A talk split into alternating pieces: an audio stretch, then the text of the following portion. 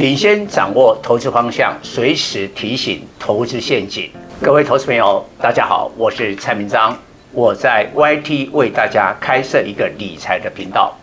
每天盘前提示观盘重点，盘后分析个股脉动，请大家赶紧加入我的官方频道，按下订阅及开启小铃铛。才不会错过每天赚钱的机会。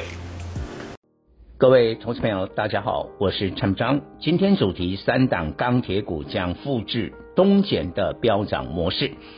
俄乌战争二月二十四日开打，三月营收恢复正常工作天数，完整反应，出现产业景气的拐点。手机及 PC 砍单潮将持续到五穷六绝。记忆体面板显卡库存上升而报价下跌，晶圆代工成熟制程冻涨，但估计即将发布的美国三月 CPI 八点四趴，联总会将激进升息，在下半年打压需求，半导体晶片供需反转。晶圆代工成熟制程为主的联电二三零三、世界五三四七，三月营收虽创历史新高，但客户下单生产早已排定，无法迅速反映产业变化。但联电、世界股价破底，今年来跌幅逾二十五趴，一档股票今年来已重挫逾二十趴，已充分暗示未来产业景气有变数。不能用现在获得的营收数字来判断，半导体上中下游第二季营收见走缓，八月中旬公告半年报将密集下修二零二零年、二零二二年预估 EPS，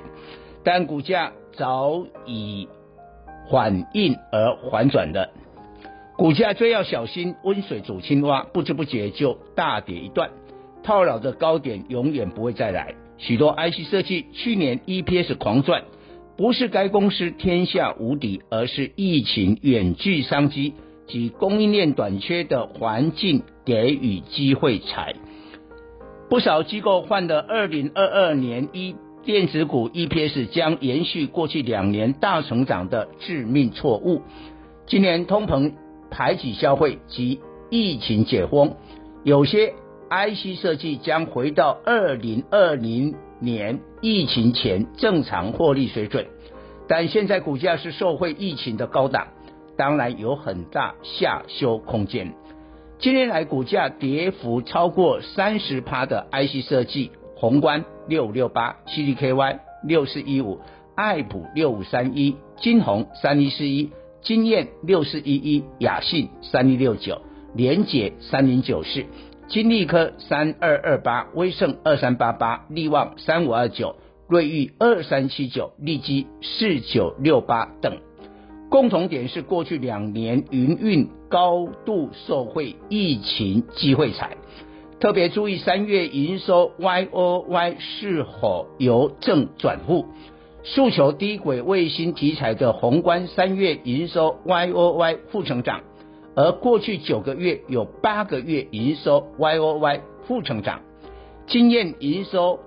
Y O Y 连续两个月负成长，金利科过去八个月有五个月营收 Y O Y 负成长，射频晶片的利基已充分说明手机砍单，三月营收 Y O Y 负成长高达四四趴，并且连续九个月负成长。千金的电子股有三家要小心：祥硕五二六九、四星 KY 三六六一、大立光三零零八。三月营收 YOY 负成长，翔硕连续八个月负成长，今年来股价仅小跌六趴，未来是否补跌？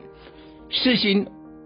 为二十为四星为三十二个月来首次负成长。大立光连续十四个月负成长，表示手机镜头竞争激烈，电子股杀声隆隆，不少指标电子股都已破底。温水煮青蛙在双低最为明显。华邦二三四四三月营收虽创新高，但 DRAM 模组大厂威刚三二六零却对本季看法保守。威刚三月营收 YOY 两年来首次负成长。连产品价格最硬的利基型记忆体金豪科三零零六，三月营收出现二十一个月来首次由正转负。下半年各国解封，民众走到户外，电视需求已提早下滑，牵动大尺寸面板报价喋喋不休。群创三四八一三月营收 Y O Y 负二十三趴。而去年全年营收 Y O Y 成长三十趴，面板周边驱动 I C 敦泰三五四五结束三十三个月 Y O Y 正成长后，已连续两个月负成长，三月营收 Y O Y 负成长扩大到十七趴。这波电子股有可能要修正到八月，两个理由：美国通膨最高峰研判落在八月。夏天开车出游使油价来到最高，同时欧盟禁止俄罗斯煤炭进口的生效时间在八月。再来，联总会可能在五月及六月都升息两码，共计四码。台股电子股跟随美股科技股反映联总会升息缩表，最严重是第二季。第二季财报将在八月中旬发布，判断下半年接近美国期中选举，联总会升息力道减轻，台股电子股将会利空出尽而强力反弹。电子股占据台股最大主流地位已长达二十年，产业景气再怎么有余力，仍有五十趴的资金比重。但这是第二季无效率、无绩效的投资。研判市场认清通膨排挤消费的事实后，资金投入第二季有绩效的投资。肥料、钢铁、航运、金融为四大焦点。周一盘面有一个重大现象，电子指数破底，挖东墙补西墙。不堪电子股损失，转向产业基本面较好的个股提款。ABF 的窄板新兴三零三七三月营收创历史新高，